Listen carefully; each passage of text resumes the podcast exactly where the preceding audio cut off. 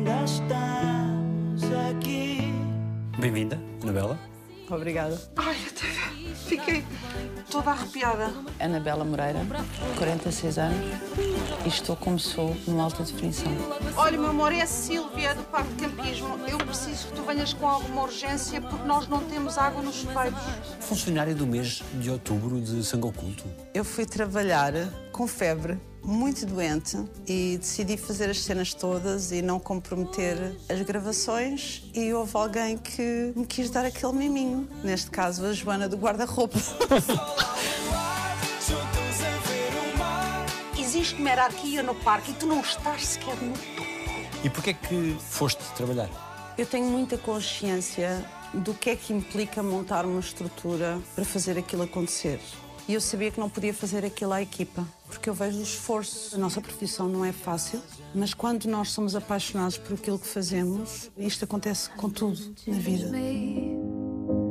Nós somos fruto de muita coisa e uma das grandes componentes da nossa vida são os nossos ancestrais. A minha avó, porque o meu avô estava imigrado aqui em Lisboa, num trabalho muito duro, e ela estava sozinha a cuidar de seis filhos. Sentia a responsabilidade de os alimentar. E acontecia a minha avó começar a lavrar a terra, com toda a dificuldade que isso tinha, e de pensar assim: ah, agora já fiz até aqui, faço só mais aquele bocadinho. E ela dar por ela e estar a amanhecer e passar uma vizinha e dizer: Oh, Nazaré, já estás aí. E ela acordar daquele transe e dizer: Ainda não fui a casa. Ela ficou a noite inteira a fazer aquilo porque a missão dela era adiantar o mais possível aquele trabalho. Às vezes eu digo para mim própria: Eu sou neta da Nazaré Alves, em alguns momentos difíceis, porque ela tinha esta força. Do meu pai também.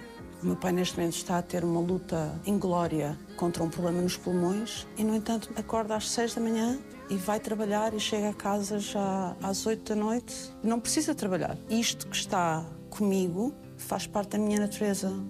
Inclusive, já passei por coisas complexas, como um estágio para o filme do João Canijo, que era uma ida a pé de Lisboa a Fátima. Eu ia com o joelho já todo rebentado e ia muito mal. O que eu pensava era: se eu desistir, vou ensinar a mim mesma que eu posso desistir de qualquer coisa que venha a seguir. Então não o fiz. É um exercício que vem de todos os exemplos que eu tive na minha vida que estão comigo.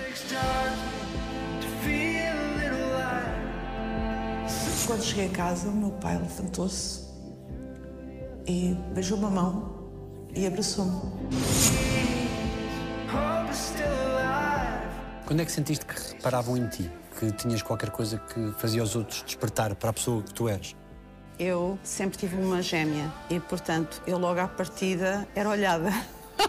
Eu lembro-me das pessoas olharem para mim e para ela na rua desde sempre. E eu achava muita graça. E a minha mãe vestia-nos sempre de igual, apesar de nos pôr em cores diferentes. E de ter imenso orgulho nisso.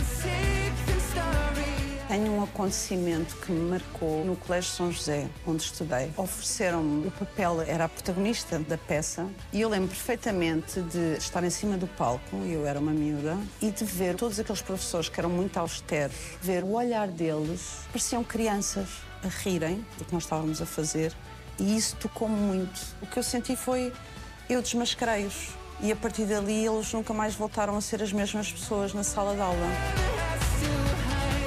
E em miúda tu brincavas aqui? O meu pai, como tinha muitos medos e talvez pelo facto de ele ter estado na guerra do ultramar e por ter vindo de uma aldeia muito pequenina, a liberdade que ele nos deu era um jardim. Esse meu jardim era o meu universo. O meu pai, desde que eu me lembro, que comprou câmaras de filmar. E eu recordo-me do meu pai me estar a filmar e era carnaval, eu estava vestida de princesa. E eu lembro-me de dar a volta pela casa toda, é um jardim bem grande, vestida de princesa. Imaginei que estava a passear num jardim perto de um palácio. E quando me cruzasse com o meu pai, que era como se me tivesse a cruzar com alguém que eu não conhecesse. E quando cheguei ao pé do meu pai, fiquei tão envergonhada, mas ainda lhe disse: Boa tarde, senhor. Como se eu fosse um perfeito desconhecido e eu tivesse encontrado nos jardins do meu palácio. Ao fim de semana, a minha mãe fazia sempre questão de nós termos alguns amigos presentes para não estarmos tão isoladas naquele jardim. E eu digo isto com muito orgulho, porque foi o facto de eu ter esse universo do meu jardim que me permitiu, quando mais tarde eu começo a sair de casa e a ter os meus primeiros encontros com o mundo, eu devia parecer uma idiota, porque eu não sabia nada do mundo. E transformou-me quase numa incompetente social. E eu tenho muita consciência dessa minha inaptidão, não no sentido negativo do termo, ou seja, eu às vezes estou a olhar para as coisas e fico admirada com elas esta capacidade de tu olhares para o mundo como se fosse sempre a primeira vez, de ver as coisas e de me espantar com elas. Lembro perfeitamente de ter decidido que devia haver seres mágicos, fadas. E então andava à procura deles pelo jardim e eu ia encontrá-los. Que gestos de carinho guardas dos teus pais para contigo? Recordo-me de quando estive na ACT e de ter feito esta primeira introspeção e esta primeira grande análise que eu fiz ao que tinha sido o meu percurso, eu lembro perfeitamente um dia chegar a casa e de lhes cobrar o facto de nunca ter existido um abraço. E eu guardo até hoje o esforço da minha mãe com os braços como se não soubessem bem o que fazer. Até hoje. É assim. Ela quer abraçar, mas não consegue, não pode, mas está a abraçar. E eu aceito isso com toda a beleza que esse gesto tem, porque assim como eu sou fruto dos meus ancestrais, eles também são. O meu pai provavelmente nunca foi abraçado e a minha mãe também não. E até a palavra amo-te é uma coisa que não se diz. Como é que se manifesta o orgulho então? Sabe-se, sem se pôr em causa. Nunca. O meu pai, eu dizia, eu queria tanto tanto. E às vezes dizia paizinho. E o meu pai dizia, paizinho tem o rabo torcido. Eu nunca percebi porque é que ele dizia isto. Ele associava que se eu queria chamar paizinho é porque eu queria qualquer coisa. E não era, mas ele dizia isto com graça, mas que punha-te logo no pai. E lembro de uma vez me ter saído sem querer para a minha mãe, em vez de me sair o você, não é? Tratei por tu assim, não é uma coisa. E de olharem logo para mim e dizer: porque era entendido como uma falta de respeito. Não era que. Era mesmo entendido assim. Mas este pequeno pormenor, eu não sou vítima disso. Eu sou consequência de uma coisa que eles também são as consequências de. E depois de todo este trabalho de atriz, tu vais percebendo toda essa tua história. A minha Sílvia, da novela, eu sei perfeitamente porque é que fiz aquela mulher que abraça os filhos e tu vais, não digo resolvendo, porque nunca resolves, mas é como se. Exorcizas. Sim. E às vezes eu dizia assim: a peçonha acaba comigo, o mal acaba aqui. Identifiquei. É isto que está para trás. Foi isto que o meu bisavô, trisavô, todos eles para trás e do que eu pude descobrir sobre eles todos para aqui. Tanto que eu não quis ser mãe por diferentes motivos. E agora, no último ano, é muito triste uma mulher só se lembrar disto aos 46 anos, mas no último ano penso assim: não, eu já trabalhei o suficiente em mim e na minha história, agora sim, eu acho que seria uma boa mãe e acho que poderia ser mãe.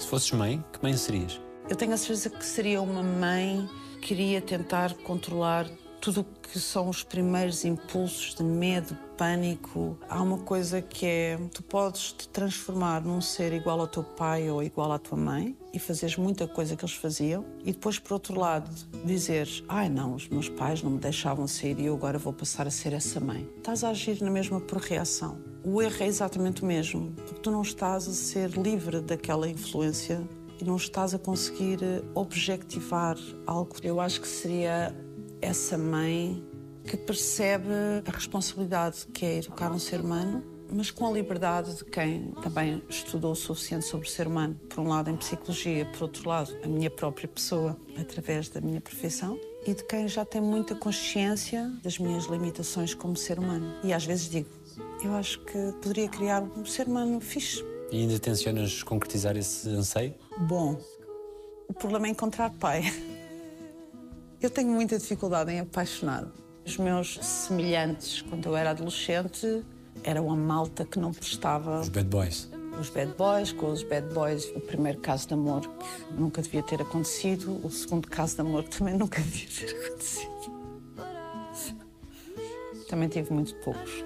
Tive só quatro namorados a minha vida toda. E metade não devia ter acontecido, é isso? Não, não, mais de metade. Todos eles. Agora percebo que sim. Não deviam ter acontecido. Eu posso dizer que o primeiro namorico, pronto, era uma coisa muito ingênua, em que eu fui traída. E porque as meninas, quando são muito protegidas, crescem dentro daquela ideia romântica do amor, até as histórias das princesas são extremamente perigosas. E nunca ninguém me tinha explicado muito mais do que isso. A primeira vez que eu fui traída foi uma dor tão profunda que eu lembro-me de estar na casa de banho, eu não conseguia falar, estava lavada em lágrimas, já estava toda inchada, já nem sequer conseguia abrir os olhos. As pessoas estarem à minha volta porque pensavam que me tinha morrido um pai, uma mãe, alguma coisa. Era o primeiro desgosto de amor. E depois aconteceu, mais tarde, estar três meses de cama.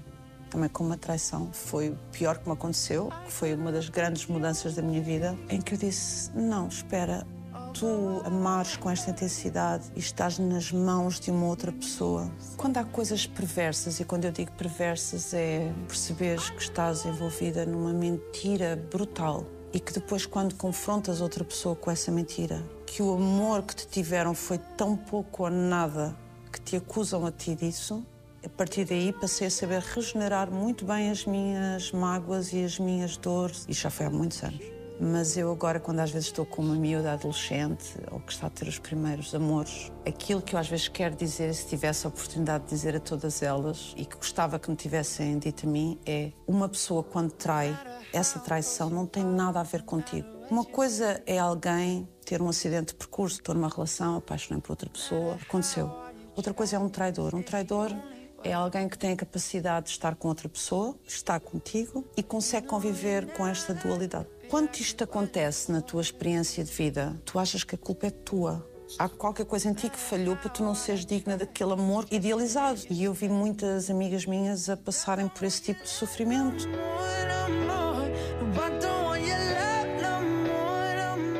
Tu teres alguém que está ao teu lado e que muda em fração de microsegundos, porque tu de repente abres o universo e dizes: Espera aí, isto está a acontecer.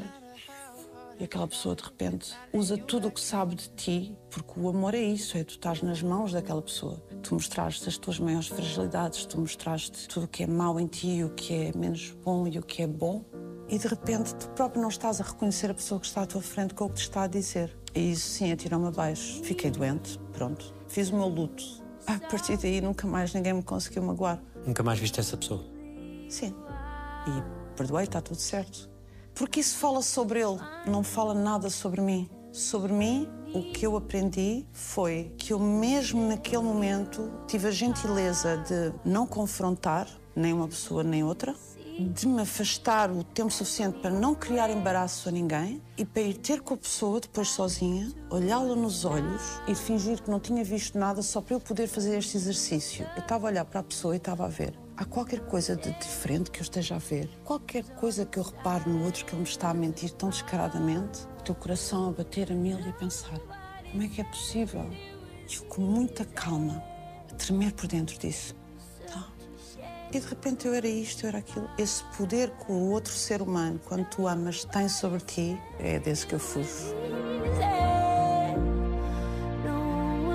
Tu amadureces e, apesar de acreditares, já não sofres com isso. É uma conquista minha. Acho que dificilmente me derrubam.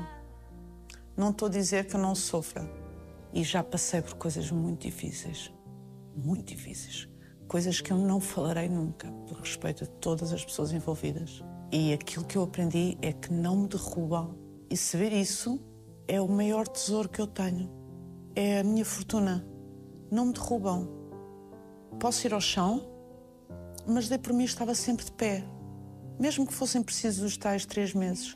E tive sempre a sorte de me aparecerem as pessoas certas nas alturas certas, com uma pinçazinha a dizer: anda cá, vens comigo e vais fazer isto. Vou fazer um trabalho que de repente não sei porquê, mas o tema é muito próximo daquela minha dor. Trabalha-se, fala-se, fecha-se aquele círculo, avança-se. Essa regeneração vem dos meus momentos de solidão, vem de eu acreditar em coisas que são muito profundas e que são só minhas. Não posso explicar o que é a vida, nem tenho essa leviandade, mas tenho uma visão muito própria do que é que isto é e deste jogo. Eu tinha um amigo meu que uma vez me disse assim: Eu, quando te conheci, Anabela, achei que tu eras a mulher mais fácil do mundo. Pai, aquilo chocou-me tanto. Eu disse: Mas porquê que estás a dizer isso? Porque eu estava com ele tão à vontade. Eu não me lembro se uma pessoa é um homem ou se é uma mulher. E ele, pelos vistos, esteve durante os primeiros meses a ver-me como mulher e para mim ele não tinha sexualidade, ou seja, eu estava com ele, ríamos, saíamos. Entre meus amigos, eu sou mais um rapaz que está com eles. Nem reconhece em ti a ideia de mulher sexy, atraente, que os outros veem. Eu acho que já não sou essa mulher. Se me dissesse isto aos 27 anos, sou muito envergonhada e acharia, ai, mas não sou assim tão. Eu, aos 46 anos, muita gente diz-me isso, que eu sou sensual, não, não, não me vejo assim. Vejo-me como uma pessoa muito, muito descontraída. Eu, às vezes, faço um esforço para estar vestida de uma determinada maneira, mas muito raramente me verás com um decote, com um batom vermelho. O meu impacto no mundo, aquilo que eu gosto quando estou com outro ser humano, às vezes era que isto não fosse uma barreira. Nem ser branca, nem ser mulher, nem ter 46 anos. Eu às vezes gostava que o meu corpo não fosse uma barreira na comunicação com os outros, que é sempre. É como as palavras. As palavras às vezes só dão problemas na vida das pessoas. E é muito difícil as pessoas verem. Alguém te conhece como só tu te conheces? Não, Alguém está perto? não. Ninguém. Tu sabes tudo aquilo que querias sobre ti. Não. Mas eu estou muito atenta.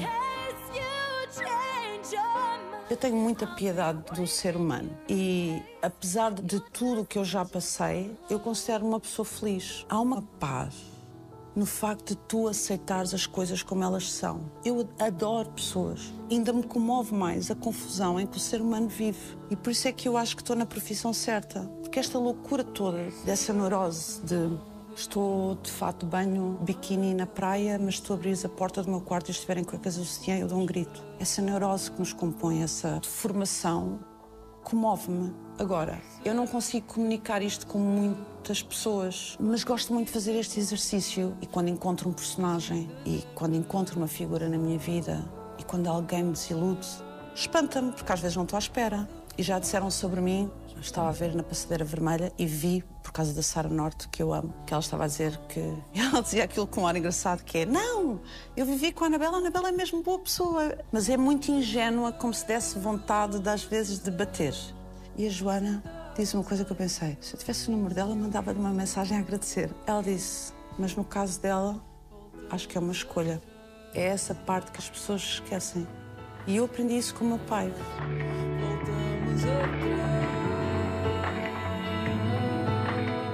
Fugir à convenção fez com que, a partir de determinada altura, fosses mais isolada, mais sozinha? Eu acho é que eu abdiquei de uma série de coisas porque me foquei só no meu trabalho, mas os meus pais nunca me falaram muito de casamento, nem de ter filhos. Mas, por exemplo, a primeira vez que eu quis sair de casa, com 30 anos, 30? 30. Ainda bem que faz essa cara para os meus pais observarem essa cara. Os meus pais não compreenderam. Porque a ideia é, tu sais de casa casada. O que é que ela vai fazer sozinha se ela não está casada? E eu sentia mais uma vez culpa, porque parecia que estava a atrair alguém.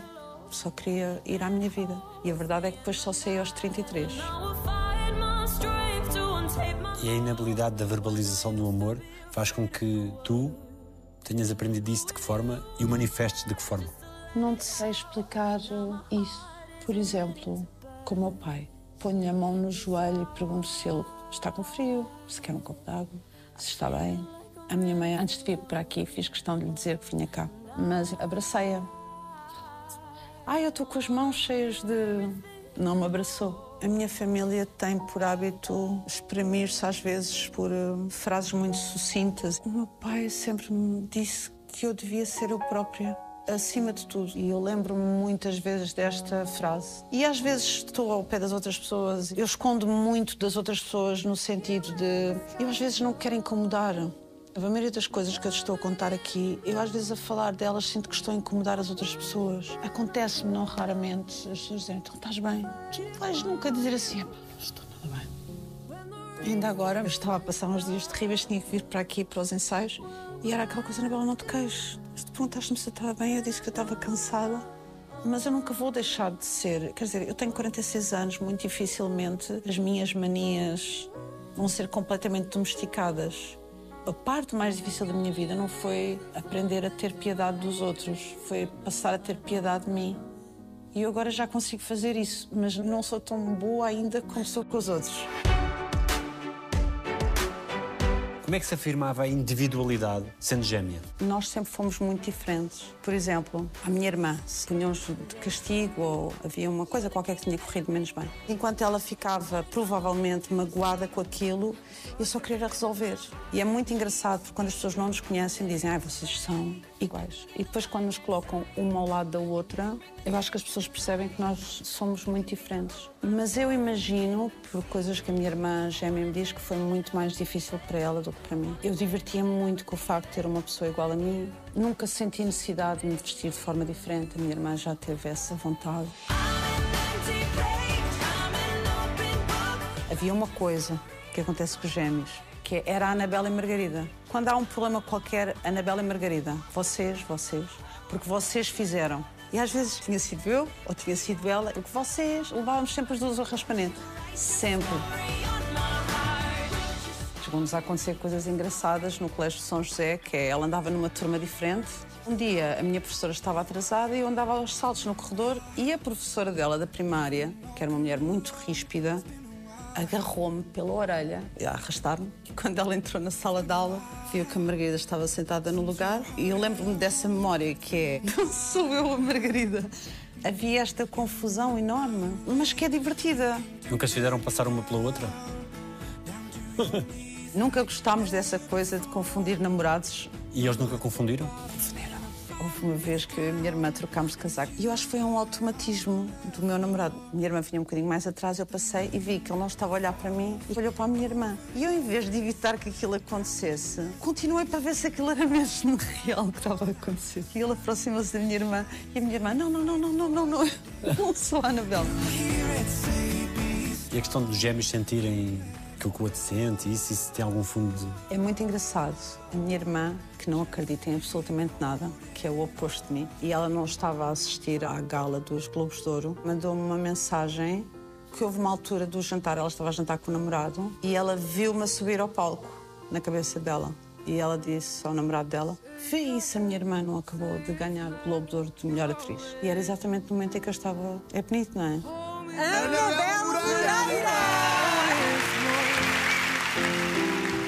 Não sei como é que isto se explica, mas comove muito esta ideia de imaginar que há esta ligação que é profunda e que até supera o facto de eu e minha irmã gêmea não somos as pessoas mais próximas do mundo. Não tem só a ver com as nossas diferenças, tem a ver com. A minha irmã sempre foi muito reservada, muito fechada, guarda tudo o que é dela só para ela. E portanto eu nunca tive acesso ao universo da minha irmã. Uma relação que parece que, que nunca se concretizou como deveria se ter concretizado. E, e foi durante algum tempo motivo de mágoa. E então, quando ela me mandou essa mensagem, é como se validasse que o ela é tão profundo que nem ela sonha, nem eu sei. E quando cada uma começa a voar sozinha, isso aproxima mais ou distancia mais ainda? Talvez eu seja muito obstinada e resiliente. Eu metia uma coisa na cabeça, eu podia ir feita num oito, mas eu ia e tentava. E a minha irmã não ia tanto atrás, ou seja, quando arranjei um agente, lembro-me de ter um encontro numa agência e querer que a minha irmã fosse comigo. Eu sempre transportei comigo um peso de a querer levar comigo. A verdade é que ela nessa manhã não foi, deixou-me ir sozinha. E quem vai sozinho não fica com uma sensação de culpa? Fica. Há uma peça de teatro que eu faço já na escola secundária do Restelo. Eu era a protagonista, a minha irmã fazia de minha mãe e o meu professor de teatro, no final da noite de estreia, veio falar comigo e disse: Olha, esteve cá uma pessoa que eu convidei, que é a Patrícia Vasconcelos, e ela quer muito que tu vás ter com ela. E a minha primeira pergunta foi: Sou eu? E eu não fui. A minha irmã não vai? Está tudo bem. Até depois perceber que eu tinha que ir sem ela, que eu não a podia levar comigo. E assim também foi quando eu lembro-me de ter esta conversa com o meu pai, porque eu queria ir para o conservatório e o meu pai ter decidido que não concordava, que queria que nós tirássemos um curso normal. E então, por coincidência ou não, eu escolhi psicologia e descobri que a minha irmã Margarida também queria psicologia. E eu cheguei ali a uma fase em que já estava a trabalhar e estava no ISPA E eu lembro perfeitamente de estar no quarto ano e tinha escolhido a parte clínica. E eu estar a receber relatórios e casos de doenças mentais. E quando aquilo passou a ser mais prático, de eu perceber: "Hum, hum, não é isto que eu quero fazer e eu não vou continuar aqui. A Patrícia Vasconcelos tinha decidido abrir a ACT e eu decidi dar um salto de fé. Disse: não, não vou terminar o ISPA porque estou a perder tempo. Eu já não era assim tão nova, então assumi que queria mesmo ser atriz. E mais uma vez a minha irmã manteve-se no ISPA. Decidiu terminar e eu fui. E depois, é nesse primeiro ano da ACT, que eu conheço o meu professor João Canis, e eu acabo a ACT, e no mesmo dia em que termina a ACT, eu vou estagiar, isto é horrível o que eu vou dizer, mas é a história da minha vida, eu vou estagiar para uma casa de alterno. Já alguma vez viste as mulheres a curtirem? O método do João Canijo, que foi um bocadinho confundido com o meu método, era. Esta parte é absolutamente verdade. Tu só podes conhecer uma realidade depois de te imiscuires nela, de a experimentares, de a vivenciares. Porque ele nunca queria que um ator chegasse ao personagem por mímica, mas por impregnação do meio ambiente. E então, quando eu terminei a ACT, nesse mesmo dia, eu estava a dar entrada à noite numa casa de alterno no Rato. Elas sabiam que eu não era alternadeira, portanto eu estava lá como atriz, mas as outras alternadeiras não sabiam que eu era atriz e as donas defendiam-me como podiam, porque há muitos homens que vão para esses sítios só para falar. Então elas indicavam-me sempre para ir ter só com essas pessoas. Eu não mordo.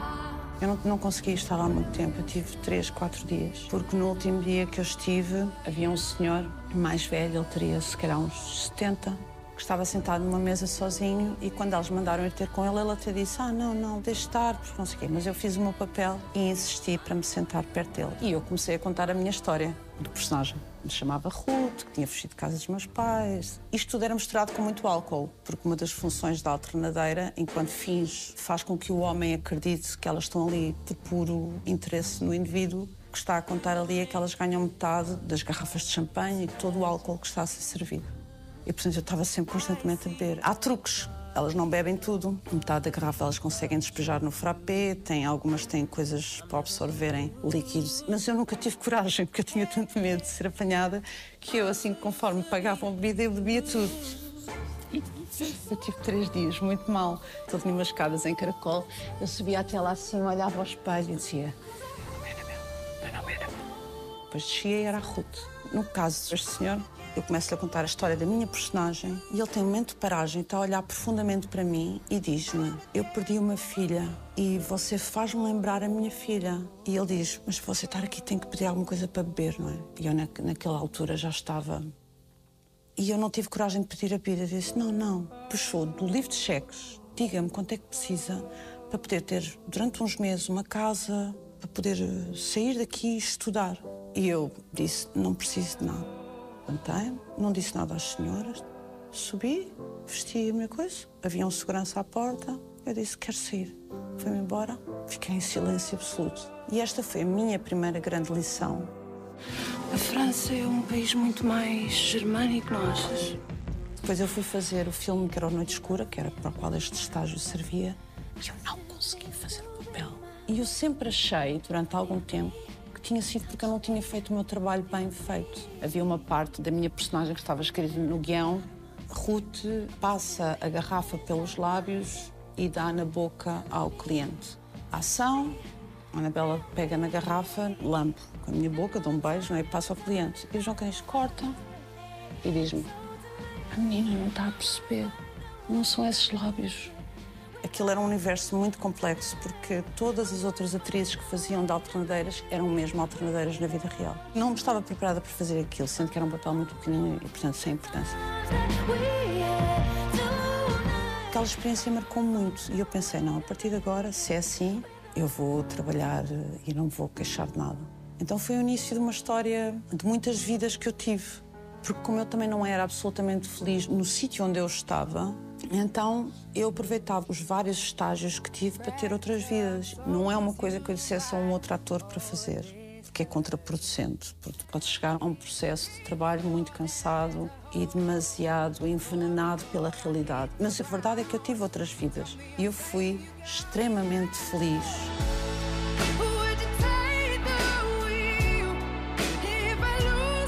Que importância é que teve o Globo de Ouro para ti?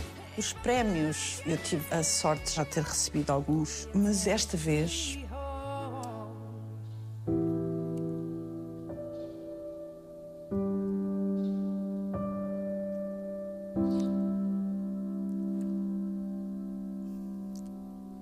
Por exemplo, às vezes havia pessoas que diziam assim: Anabela, mas tu agora vais fazer uma novela. E eu disse: Vou. Porquê? E depois, quando as pessoas não estavam convencidas, eu dizia: vai ser o maior orgulho para o meu pai e para a minha mãe.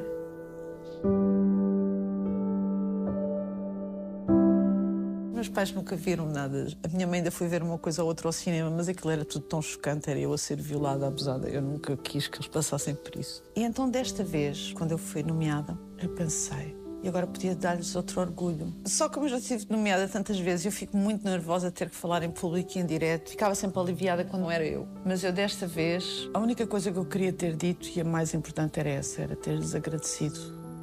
Porque há tanto esforço em saber amar da forma correta, como querer abraçar e sentir vergonha.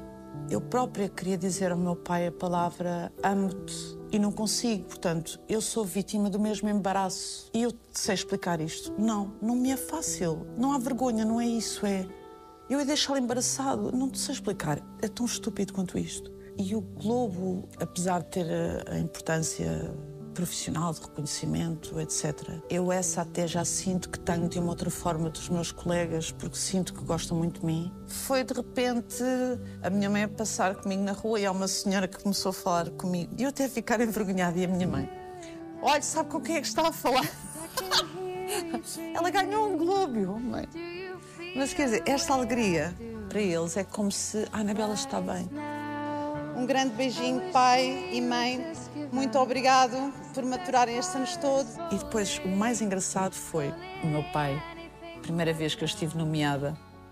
Por norma, nós temos cabeleireiros e equipas que tratam de nós e tinham posto um penteado que eu própria, enfim. Eu sei que cheguei a casa, ainda toda vestida, e venho a descer as escadas e o meu pai cruzou-se comigo. E o meu pai olha para mim e diz: Ai, estás com o cabelo tão estranho. O meu pai não se lembrava que eu tinha estado nomeada, não viu, e isto é muito bonito. Porque é mesmo, não tem. Desprendimento. É um desprendimento de tudo, nada disto tem importância, é o que é. Mas desta vez o que aconteceu foi que quando eu estava prestes a ganhar, não só a minha irmã Margarida, a minha irmã gêmea, teve aquela visão, mas a minha mãe também disse assim: não sei porquê a Anabela ainda ganha este ano. Meu pai devia estar a ver futebol e mudou para a SIC. E foi muito perto de eu estar a ser chamada e de subir ao palco. Portanto, ele viu em direto. Eu estou com o telefone na mão a dizer aquelas previsões todas que eu disse e vêm-se mensagens a chegar e algumas delas eram do meu pai. Portanto, o meu pai estava a ver. E eu, quando cheguei a casa, o meu pai levantou-se e beijou-me a mão e abraçou-me. E a alegria dele era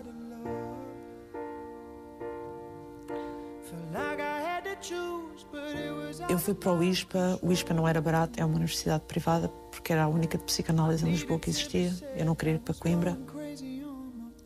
A ACT, que ele também depois me ajudou, também não foi barata. E é como se eu também assim não fosse uma fraude tão grande. O prémio não foi o Globo, foi o abraço. Foi. E o Globo está com a minha agente, porque ela ficou tão mais feliz do que eu. É porque por trás das nossas carreiras e até por trás de um papel existe uma imensidão de pessoas que fazem isto acontecer. I just want you to be happy. A morte e o silêncio que há do outro lado marcou-me profundamente. Como é que tu engordaste 25 quilos e em quanto tempo? Como é que foi essa dieta? Foi maravilhosa, com tartes de nata, cerelac, chocolates, com tudo o que me apetecia. Em quanto tempo? Três meses e tal. Na altura, eu estive a viver durante três ou quatro meses em Cudeçoso, Trás-os-Montes, porque eu fui para lá dois ou três meses antes do filme para fazer o tal estágio, andei a tocar vacas. Tocar vacas é exatamente o quê? As vacas de boticas, ali de Trás-os-Montes, da raça de Barrosange, elas têm uns cornos, uma coisa gigante. E as pessoas que vivem naquela aldeia, naquela região, elas têm as suas vacas e têm que as levar eh, para pastar. Ia com a senhora da casa, eh, onde eu estava a viver, ela fazia um som, ao mesmo tempo que com a ponta da vara, que era uma coisa enorme, tocava ou nas pernas ou no rabo, que é para a vaca saber que não pode ir por ali. E eu nunca mais me esqueço que a primeira vez que eu tive coragem de fazer o tal som e de tocar numa vaca, é um som muito gutural, muito. Ah! A vaca parou e virou-se para mim. E eu tive uns segundos eu olhar para a vaca, a vaca olhar para mim, eu senti-me a estremecer assim toda, mas pensei assim: ah, as vacas não fazem mal. E fiz assim outra vez com o pau, como quem anda lá para a frente, senão eu dou Estávamos quase a chegar ao sítio onde as íamos deixar e eu perguntei à senhora: elas não marram, pois não? Não marram? Eu no outro dia, o tio António, o tio Joaquim, tive que ir parar ao hospital. E eu, naquele momento, Anabel, o que é que tu andas a fazer da tua vida? Quanto tempo é que demorou depois a perder os 25 quilos que ganhaste? Muito. O que eu disse foi: eu vou comprar roupa para o meu corpo assim, portanto, vou utilizar fatos de treino e coisas assim que eu tinha comprado para lá estar, e deixei de comer hidratos de carbono. A verdade é que eu não estava a conseguir perder peso nenhum. E descobri tarde demais que tu te vicias em gordura e em açúcar. Eu comecei a perceber que o que estava a acontecer comigo é que eu tinha mesmo grandes desejos por bolos e gordura, que era o que eu tinha habituado o meu corpo. Eu estava durante 15 dias só a comer bife com salada, peixe com salada, em sofrimento, e não emagrecia uma grama. Pá, havia um dia, depois de 15 dias de esforço, que te passavas em frente a uma pastelaria, não te aguentavas, comias dois bolos. Mas a verdade é que eu tinha estado duas semanas em dieta e não tinha acontecido nada. E isto tornou-se um ciclo repetitivo e eu não me estava a sentir bem. O que eu fiz foi identificar dentro de mim e pensei assim: o que é que tu sentes quando te dá vontade de comer aquilo tudo? É ansiedade. Ok, a ansiedade trata-se como? Foi um psiquiatra que me disse que eu podia estar com um pequeno distúrbio de ansiedade, deu-me um medicamento, uma coisa muito levezinha, e a verdade é que eu, em dois, três meses, fiquei outra vez eu. E apesar de toda essa consequência dessa imersão nesse trabalho, vale sempre a pena. Valeu durante muitos anos e eu sempre que posso faço-os. Por exemplo, no filme do Último Banho, eu tive o privilégio de estar três dias num convento. No último banho também perdeste 15 quilos? Perdi. 18. A ler o guião, eu imaginei que ela era uma mulher muito rígida com ela mesma, muito disciplinada. Eu cresci no Colégio São José com as freiras. E existiam uma ou duas figuras que eram muito austeras. E eu lembro-me dessa irmã, que era a irmã Rosário, que era muito magra. E então achei que fazia sentido. E, portanto, eu nessa altura quis estar magra até em excesso. E como tinha muito pouco tempo, outra vez um excesso. Perdi 18 quilos com uma dieta que é conhecida, que é só a base de proteína. Foram uns três meses, quatro. Eu nem sequer deveria estar naquela dieta tanto tempo. E é fácil conviver contigo nessas alturas? Não sei, porque eu acho que nessas alturas não convivo com muita gente. E tu consegues conviver bem contigo? nesse- Adoro. Porque estás no processo. Eu não te sei explicar, Daniel. Com certeza que tu sentiste isso e toda a gente sentiu isso quando nós estamos a crescer, que é, ai, gostava de ser isto, gostava de ser aquilo. Depois, mais dali uns anos, gostavas de ser outra coisa. E de repente tu dás por ti e tens uma série de possibilidades que a tua vida poderia ter sido. E eu sinto que esta minha profissão me deu a possibilidade de viver várias vidas. Eu estive mesmo numa lota a trabalhar e a negociar polvo, Foste aquela pessoa naquela altura. eu fui aquela pessoa naquela altura. Fisicamente era o que eu estava a fazer. Eu estava a tocar vacas, a minha vida era aquela. Não consigo dormir, tia. Um dos grandes papéis também recentes foi na Generala. Faz o papel de uma mãe muito austera e de uma intensidade também muito grande. Não foi difícil para mim. Olha lá, é assim, deixa aqui as coisas. Tu não sabes pedir-me perdão, vais pedir perdão a Deus. O meu pai, como homem de negócios, chegou a Lisboa muito pequenino, aos 12 anos, sem absolutamente nada, e criou o império dele.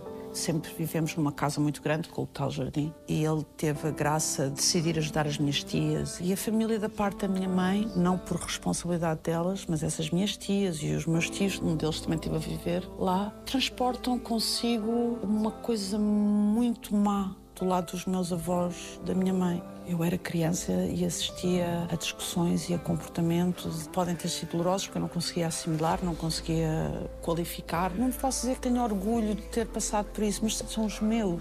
Eles são os meus. Eu não vou condenar nunca um avô meu por ter feito isto ou aquilo ou aquilo. Eles foram frutos da sua circunstância. Eu não sou ninguém para o julgar.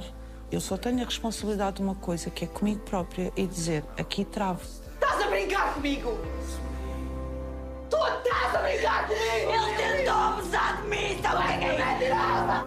A nossa maior matéria-prima somos nós e nós todos os dias temos o exercício de podermos escolher entre uma coisa e outra e a generala... Eu já tinha trabalhado com o Sérgio Graciano eu nunca tinha trabalhado com o Marco Medeiros o Marco Medeiros tem a capacidade de ler para onde nós estamos a ir e de provocar-nos com pequenas coisas para nos levar para onde ele quer. E ele, quando viu para onde é que eu estava a ir, ele viu, ui, ela conhece este universo, mas é muito engraçado porque eu recebi N mensagens de pessoas que tiveram esta experiência de tios, de mães, de figuras na vida delas assim. Por um sofrimento só se vêem a si próprias e que atiram tudo o que está mal dentro de si para cima dos outros. O Marco, com quem estou a trabalhar nesta peça, aqui no Trindade, levou-me para um sítio que me era sombrio. Palco Cura Feridas.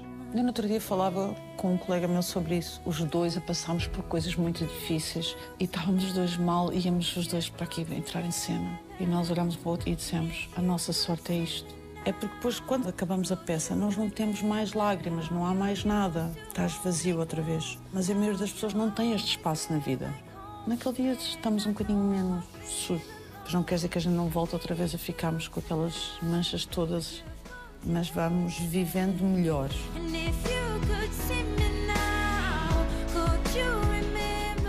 Depois de toda a gente andar a mexer aqui, tu achas que vais encontrar alguma pista?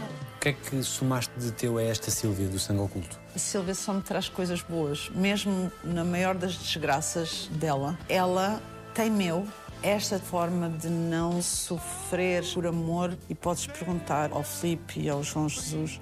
Eu tratava-os mesmo como meus filhos, eles se tratavam por mãe. Eles às vezes vêm sofrer comigo nos corredores e vêm à procura daquele abraço e eu vou à procura deles para dar aquele abraço. É terapêutico para mim e para eles, porque todo ser humano precisa de toque físico e todo ser humano precisa de amor. E eu, de repente, eu brinco porque eu tenho ali uma família. Ela tem isso de meu, de gostar de gostar, de amar verdadeiramente os outros. Eu tenho os melhores filhos do mundo. Por exemplo, a Soraya Chaves, que faz um personagem que no início parecia menos simpático, ela diz assim: ela é a única que me entende. Silvia gosta mesmo de mim. Eu digo: então, mas tu não vês, tu estás- estás a fazer isto por. por... Mas eu não estou a justificá-la de propósito. E nessas alturas é muito a Anabela e a Silvia ali misturado, de eu não querer que a minha melhor amiga seja a melhor pessoa do mundo, porque não tem que ser. Não querer que o meu marido fosse perfeito, pronto, só não tinha que me abandonar num quarto de hotel por estar a pensar na outra. Ia ter comigo, não desistia. Que ela descobre a traição, não é? Ela descobre a traição. E depois a forma como reage é na medida certa para voltar a fazer o casamento talvez funcionar, quem sabe. Porque te desiludiste com ela, queres voltar para mim? Não. Não. Então é o quê? É ela que é má na cama. Alguém te deve um pedido de desculpas. Não. Ninguém deve um pedido de desculpas porque, sem demagogia, eu já resolvi isto. Já resolvi. Às vezes sabe bem que o outro tenha reconhecimento, que te possa ter magoado. Mas na maioria dos casos a pessoa não é porque fez de propósito, não tem porque não tem. Portanto, não. No sentido concreto, não tenho mágoas por resolver com ninguém. Tu pediste desculpa a todas as pessoas a quem querias pedir? Não. Os egos não se encontram. Eu já me aconteceu. Eu tenho que pedir perdão. E depois não sei qual é o sentimento humano que está por trás. Não é orgulho, é tu estás ao pé da pessoa, estás a dizer todas as palavras, queres mostrar por todo lado, mas se falares da questão e do problema, não sei. Portanto, acho que sim. Mas também já me perdoei sobre isso. Pediste desculpa a ti, neste caso. Sim, já me perdoei por todos os disparates eh, que fiz. Às vezes penso neles e ainda penso, ai, porque eu- já passou, já aprendi o que tinha a aprender está feito. O que é que é fazer-te mal? Eu estar a dizer uma coisa com um sentido e alguém dizer que eu estou a dizer uma outra coisa com outro sentido e a partir daí se estabelecer uma coisa da qual eu não consigo sair. Ou seja, eu ser mal interpretada. Eu quando começo a estar naquela coisa, mas não é isso que eu estou a dizer, o que eu estou a dizer, depois estou por mim a dizer isto e, e às vezes desisto, mas dói muito quando isso acontece, porque às vezes nem sempre é bem intencionado. Qual foi o pior dia da tua vida?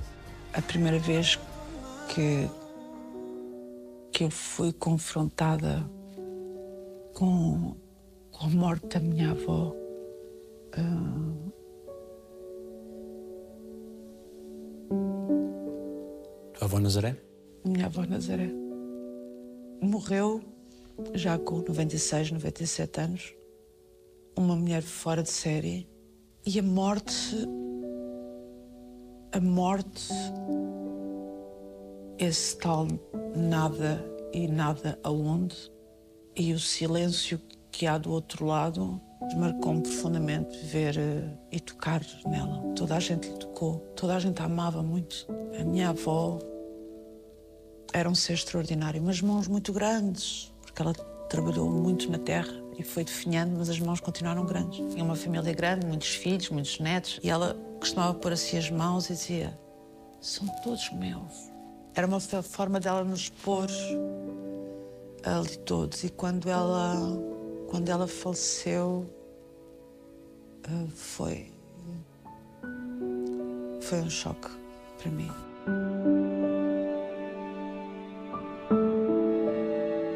Continuas muito protetora dos teus irmãos? Agora talvez menos, porque tu começas a perceber que tu não podes obrigar ninguém a ir contigo. Há uma altura que tens que deixar ir. Tu não podes proteger alguém de dar uma cabeçada naquela parede. Podes dizer, olha que. E ao princípio eu era aquela pessoa que se fosse preciso estar ali um ano da minha vida a agarrar na cabeça da pessoa, não vais bater contra a parede, não vais. Até perceber que no segundo de distração possível a pessoa mandou a cabeçada. Então, tu às tantas percebes, não vale a pena evitar que as pessoas deem cabeçadas. Se hoje tivesses oportunidade de encontrar aquela menina que está vestida de princesa e que está a seguir todo o jardim e que chega cá abaixo e estás tu e ela diz Olá senhora, o que é que tu lhe dirias?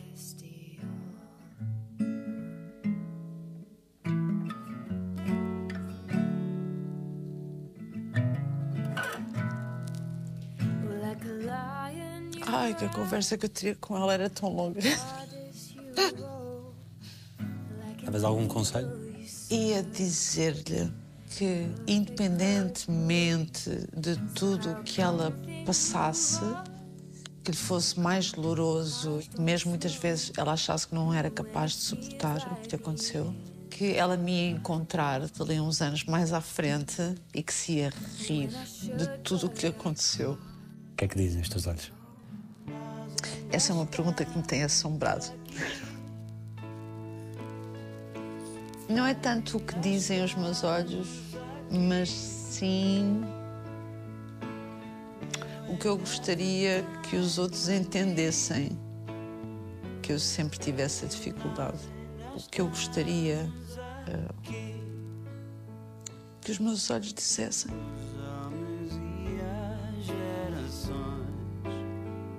É que, apesar de eu não ser tão ingênua quanto pareço, tão boa pessoa quanto pareço,